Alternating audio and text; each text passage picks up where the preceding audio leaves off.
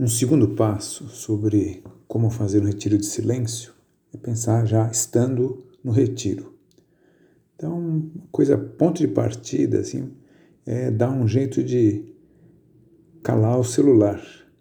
Aí cada um que pense o que é bom. Tem gente que às vezes é, deixa no carro lá o celular, ou põe no modo avião durante ao longo do dia e, e abre um pouquinho à noite. Mas ser pouquinho tem que ser pouquinho mesmo. É, enfim, cada um tem que pensar, ver o seu jeito, mas não ficar no, no modo normal de celular que vai estar tá nos chamando, vai estar tá nos desviando para outras coisas. Depois também procurar estar tá na capela com frequência. É, por isso, porque aí se pode conversar com Jesus com calma, a cabeça assenta, não é preciso estar o tempo todo. É bom também caminhar, ver a natureza, estar no jardim, também isso enriquece, faz parte do diálogo. Depois, encontrar um bom livro como companhia. Acho que um que é bom ter à mão é o Novo Testamento. A pessoa, é, às vezes, poder ler uma cena com calma, ou ler umas páginas com tranquilidade.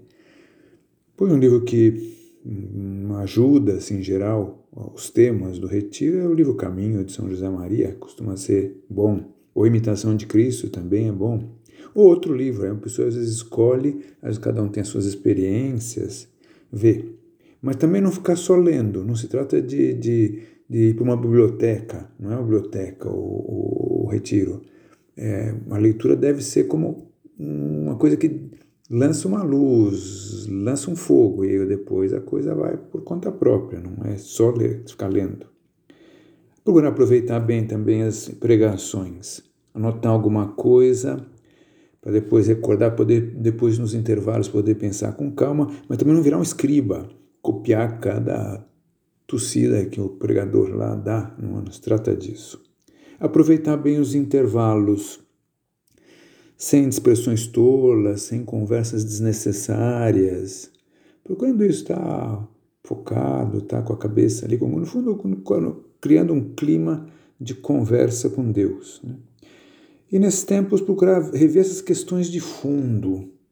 É, por que Deus me criou? Né? O que, que eu tenho feito da minha vida? O que, que precisa mudar na minha vida? O que, que eu preciso mudar em mim? Enfim, essas questões mais é, de peso mesmo da vida.